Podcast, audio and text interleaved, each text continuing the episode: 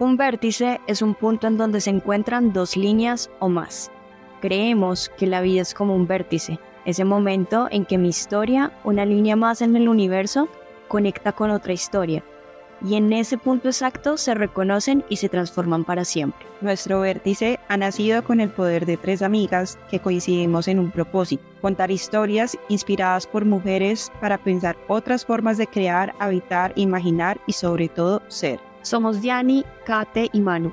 Recorremos Chapinero con la misión de encontrar las voces de más mujeres que materializan sus ideas y saben que emprender es una forma de transformarnos a nosotras mismas y nuestro alrededor. Te invitamos a ser parte de esta constelación en expansión continua. Ale nos abre su alma y a través de su voz nos cuenta la magia con la que habita la vida.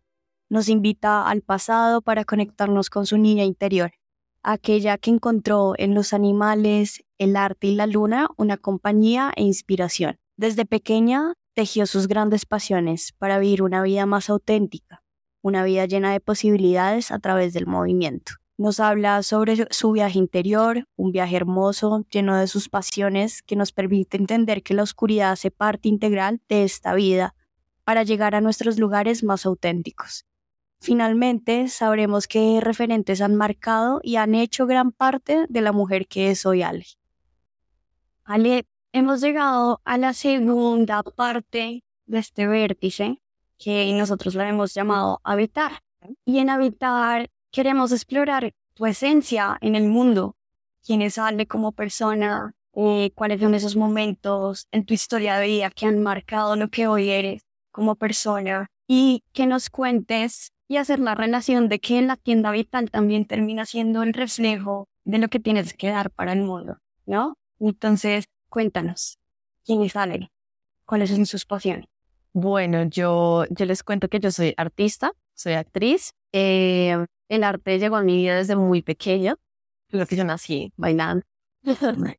Pero siempre ha sido algo que me ha acompañado muchísimo. Desde muy pequeñita he tenido dos papás que me han apoyado en todo lo que quiero hacer. Como de niña les decía, quiero patines, quiero violín, quiero... y todo. Todos me decían, dale, métete al curso de violín, métete al curso de patines, métete al curso de ballet. Entonces como que siempre exploré desde muy niña esta área que me ha conectado con el presente. Creo que el arte para mí es eso que me conecta con el aquí y el ahora. Y es a la final como un poco lo que buscamos todos, ¿no? Creo yo.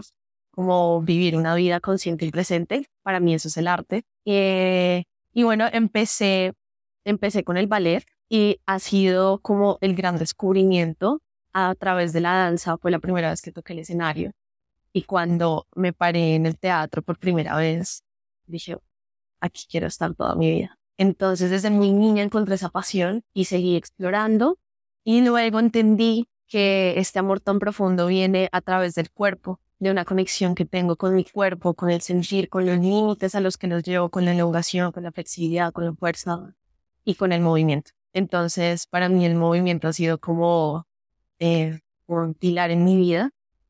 Y digamos que este ha sido como mi proceso en un inicio desde mi infancia con el cuerpo y con el movimiento.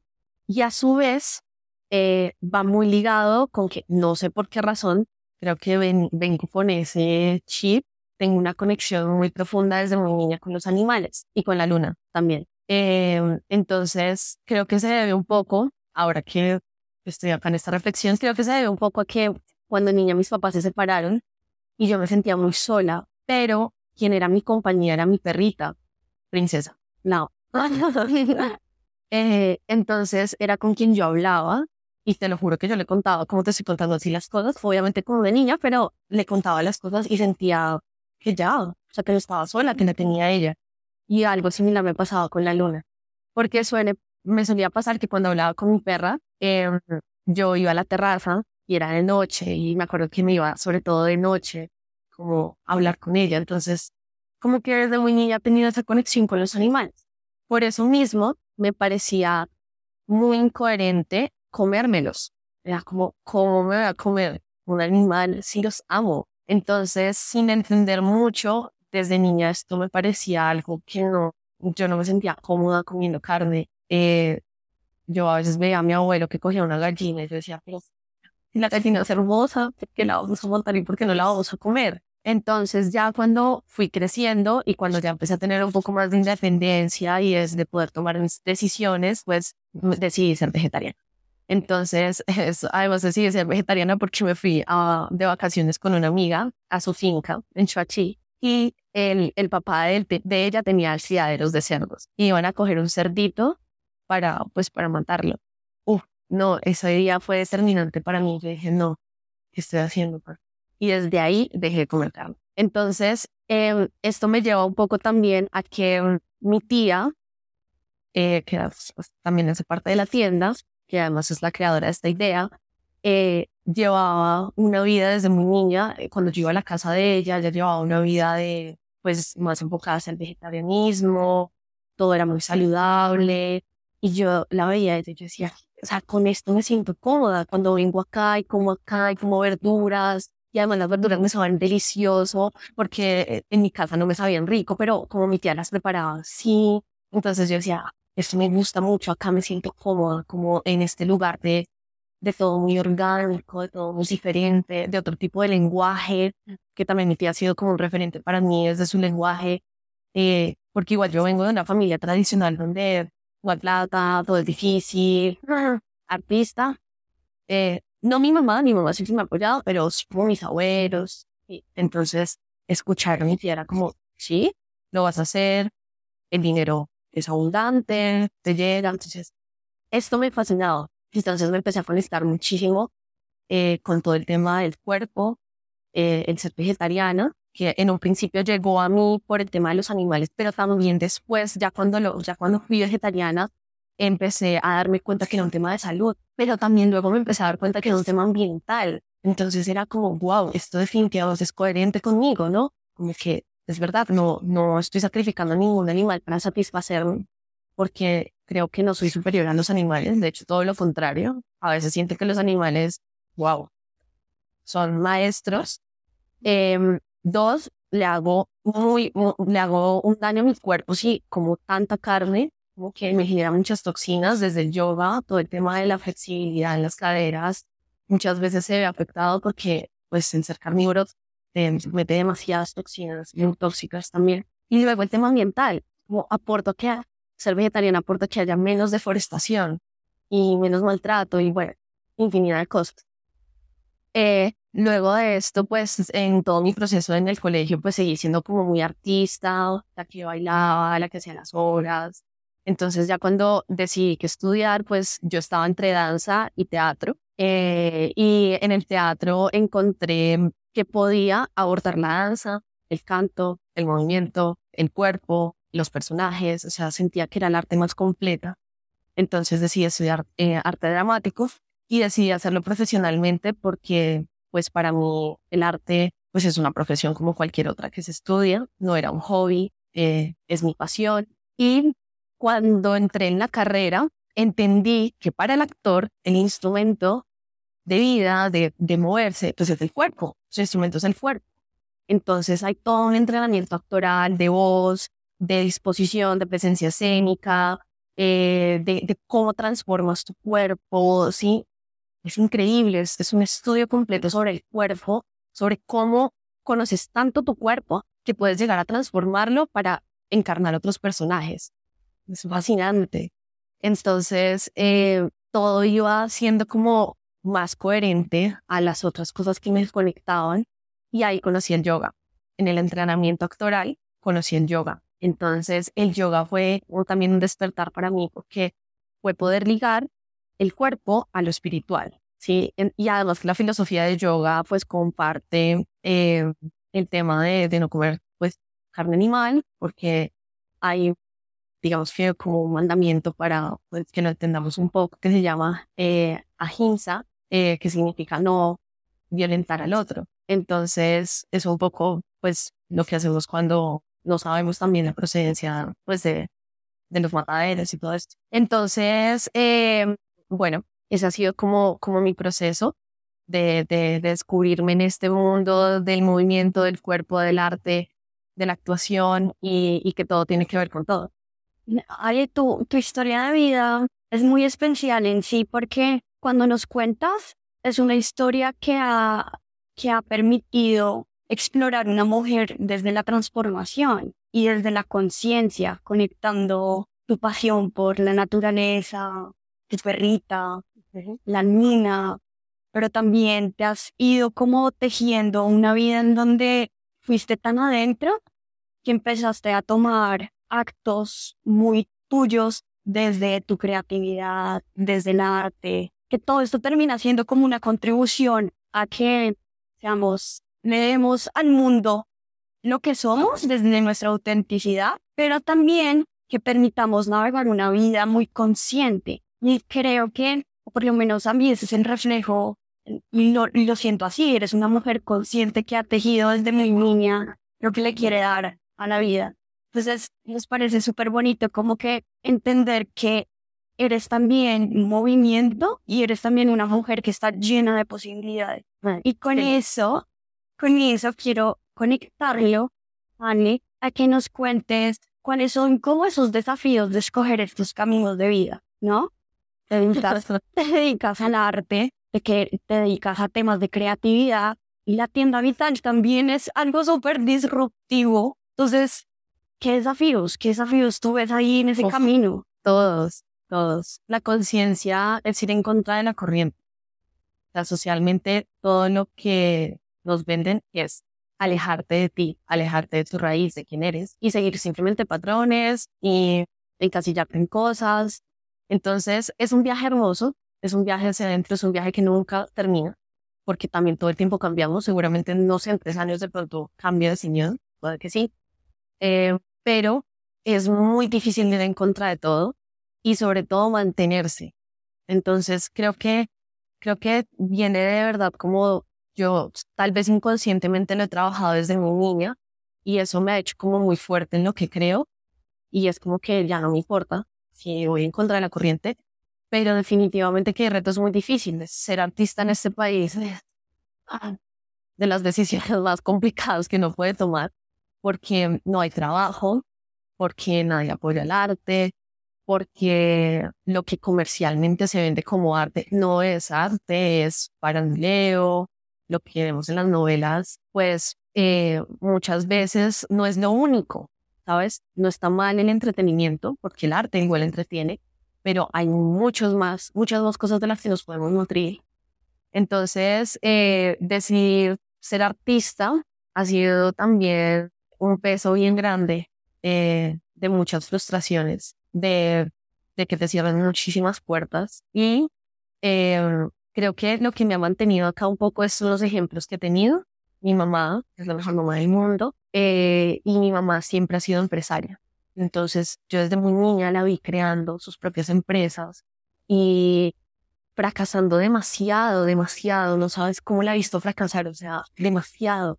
Y ella es una vieja que, fue pucha, nada, nada de rumba. Yo, yo creo que yo nunca conocí a nadie con ese perre y esa fuerza tan absurda que tiene ella entonces, para mí también, pues que me digan no, pues yo veía a mi mamá y yo decía, pues, nada, hay que seguir, hay que seguir, hay que seguir, hay que seguir. También yo creo que ese punto de incomodidad, de no tener nada seguro, de no tener un trabajo, de no tener una estabilidad, de no saber qué vas a hacer con tu vida, eh, de que además la gente te lo diga como actriz, y eso, eso se estudia, te vas a morir de hambre. Eh, es que hasta en la misma carrera te lo dicen. yo me acuerdo una de mis primeras clases en actuación, como, bueno, de aquí eh, tal vez uno viva de esto, de resto nadie, nadie vive del arte. Eso imagínate, no pagas un semestre y que la primera carrera, la, en la primera clase te digan esto, como tú no vas a vivir de esto. Escucha. Y yo dije, no, un miércoles, yo voy a vivir de esto, o sea, voy a hacerlo.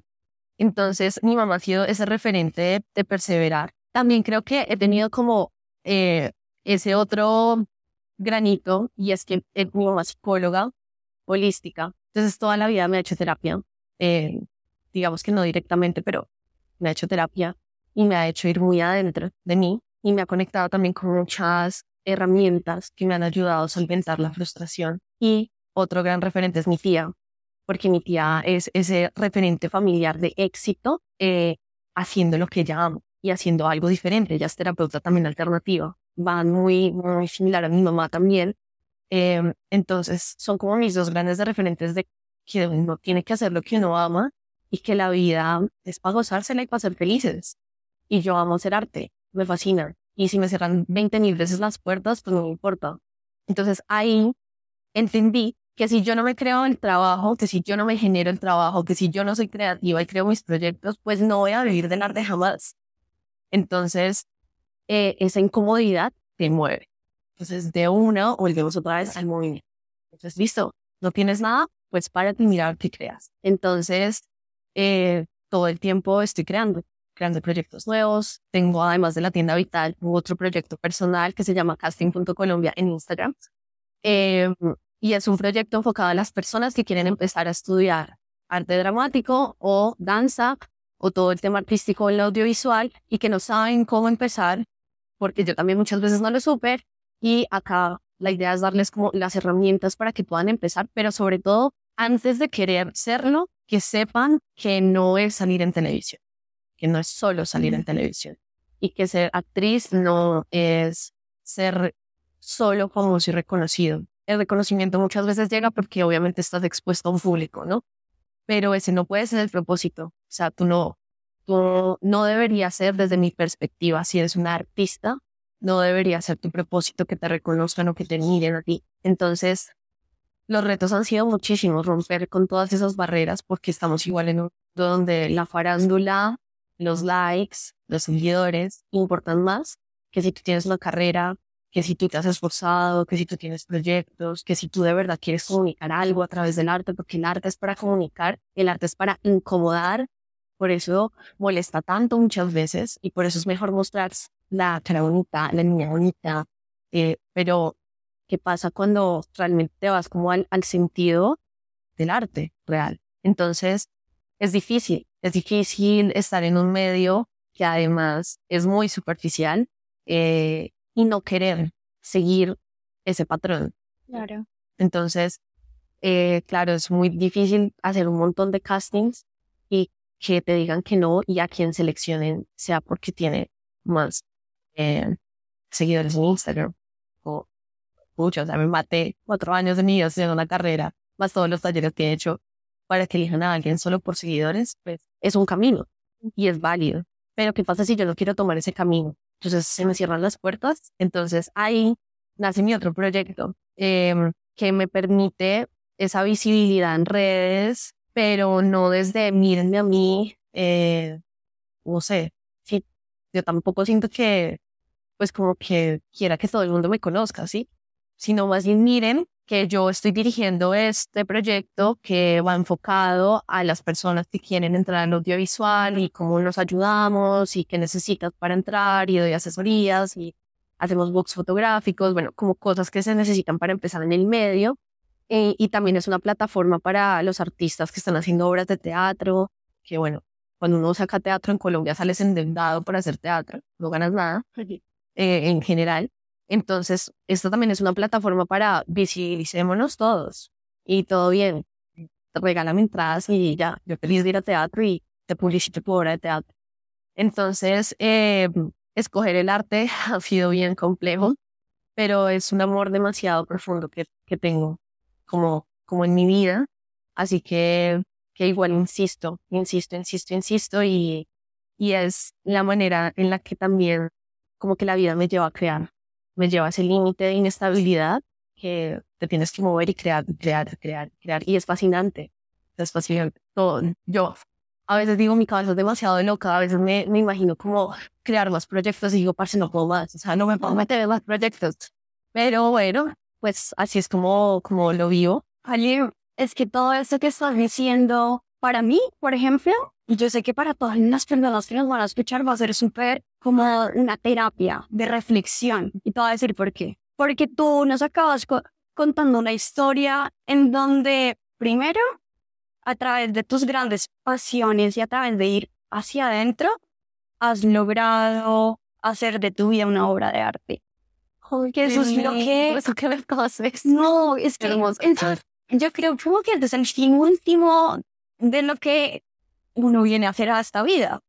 Como merezco tener mi propia obra de arte con mis grandes pasiones. Y creo que tu historia es eso. Entonces, a la conclusión que me dejas pensando es como si queremos que nuestra vida sea esa obra de arte, vamos a tener que enfrentar desafíos. Nos las acabas de explicar que vivir de lo que te apasiona va a ser complejo, pero va a ser lo que te mantiene feliz. Y de verdad que esas vidas como desde la conciencia, yo creo que la conciencia es lo único que nos va a permitir como liberarnos y poder estar tranquilos con lo que somos y con lo que le damos al mundo. Entonces, Ali, de verdad que esta historia es tan poderosa porque yo sé que vas a impactar a más mujeres que quieren hacer su propia obra de arte. Y conectado a eso, y para ya cerrar este capítulo, tú nos hablabas de tu mamá y tu tía, y eso es muy especial, muy, muy especial, porque terminan siendo referentes dos mujeres tan importantes de tu familia para ser la persona que ahora es. Entonces, ¿nos quieres contar un poquito más sobre cómo ha sido eh, esa referencia de tener a estas dos mujeres en tu vida? Bueno, pues mi mamá en un principio, pues, eh, digamos que le tocó sola con, con mi hermana y conmigo. Entonces, para mí era increíble verla mm, creando sus empresas, fracasando, saliendo adelante, moviéndose de un lado al otro, no abandonándose a ella por ser mamá, que creo que eso es hermoso, porque me dio, creo que ella me regaló eso, como tú puedes ser novia, hermana, mamá, lo que tú quieras, pero tú eres un individuo y tú no, sobre todas las cosas, no te puedes abandonar a ti. Entonces, eso fue, ese es un regalo hermoso que ella me dio. Ella nunca se ha abandonado, ella siempre ha hecho lo que ella quiere hacer. Eh, es una apasionada por aprender cosas. Yo cada día la veo aprendiendo que Hoponopono, que carta astral maya, que cosas hasta más raras, pero, pero como que amo demasiado verla haciendo lo que amo. Y para mí eso es como motivante. Por otro lado, también tengo a mi tía, que como te decía, mi tía era como llegar a ese espacio donde me sentía cómoda, donde sentía que era coherente, donde mi tía siempre me ha apoyado muchísimo, muchísimo. O sea, ella con todo me ha apoyado. Es como si de una, hagámosle. ¿Qué tienes que hacer? Muévete. Es posible. También cambiarme muchos paradigmas, ¿no? Como hay días que no puedo porque es difícil. ¿Cuál es difícil? Nada, no es difícil. Hazlo, muévete. Eh, el dinero llega. Mm, sí. Y sobre todo que ella es un referente, creo que es el primer referente de la familia que sale del tema empresarial, del tema de ser empleada, del ¿sí? hacer sus propias cosas, a vivir de su terapia alternativa y es exitosa y es feliz, eh, es como la veo, como la percibo. Entonces, para mí, ellas dos han marcado definitivamente muchos patrones positivos en mi vida, me han dado muchas herramientas. Eh, las admiro profundamente, son mujeres increíbles con toda la berraquera que, que nos que, tenemos las mujeres, ¿no? Como esa fuerza sobrenatural que nada nos derrumba, como indestructibles. Eh, entonces, bueno, e, ellas son como mis dos grandes referentes, siempre me han apoyado, van a mis obras, eh, son las primeras que están en mis obras, son, ay no, las amo demasiado. El hecho de que esas mujeres definitivamente marcan en mí una manera también de actuar, ¿no? Que creo que es más desde la sensibilidad que eso también me lo da el arte, ¿no? El arte te permite mucho la sensibilidad y te vuelve muy em, conectado con todo. Todo tiene un sentido, todo tiene un porqué, todas las personas somos un universo increíble. Eh, que eso también me lo da la actuación, entonces como que eh, sí, ellas dos han sido mis, mis grandes referentes, también han estado, han estado en mis fracasos, levantándome, no, y ves, yo te dije, no, no, pues párate y haz otra cosa, y entonces mira acá y mira allá, y por qué no pruebas esto, y entonces sí, son, son, son mis, mis, roles ahí. Veo, veo en ellas dos esos grandes referentes, igual también tengo muchos otros, pero, pero creo que ellas dos son como, como, como los más grandes y los que también me han llevado a este espacio, a la tienda, a, a, a crear, al arte. Tenerlos hermoso, ¿vale? Y qué gran forma de cerrar este eh, capítulo de Habitar, porque es que, por un lado, entendemos la importancia de tener esos referentes femeninos para poder crear otras formas de, como lo decimos en vértice, de ser y estar. ¿Sí? Y para nosotras fue súper lindo escuchar esta historia porque se conecta con el gran propósito de contar historia. Y es sí, el fin último de Vértice es como tú, a través de esta historia que nos acaba de, tocar el alma, tú como mujer contándonos quién eres, tu modelo de negocio, también es como esa reflexión de Ale va a ser para muchas mujeres que la van a escuchar ese referente. Entonces, gran cierre de Habitar y te agradezco muchísimo por contarnos esta historia de vida. Igual, hay una cosa que me gustaría agregar para finalizar y es como eh, no hay que romantizar tanto el tema de la conciencia, porque ahorita, en este momento, eh, estamos en un mood donde está de moda. Está de moda el yoga, está de moda la conciencia, está de moda las velas, eh, meditemos y me fascina que esté de moda, prefiero que esté de moda eso a otras cosas, pero también no hay que romantizar, así como no hay que romantizar el amor propio, ah, eres hermosa, es muy difícil ir hacia adentro, es muy difícil, hacer lo que uno ama es muy difícil, pero vale la pena, muchísimo, muchísimo, muchísimo vale la pena. Eh, pero sí es importante que, que sepamos que, que se, se transita por mucha oscuridad, por muchísima oscuridad, pero es muy bueno también conocer esa oscuridad. Y no hay que evadirla, y hay que vivirla. Y cuando uno tiene que llorar, llora con toda. Y cuando uno se siente que tiene que sentirse fracasado, se siente fracasado con toda. Entonces también eh, está bueno que sepamos que es, pues que la realidad es, es dura, pero pues uno tiene que aprender a disfrutar la montaña rusa hasta cuando vas en bajada. Entonces, eh, sí me gustaría como que no romanticemos eh, como este mood de conciencia porque te lleva a conocer los demonios más horrendos que tienes y que habitan también en ti, que también hacen parte de ti. Gracias.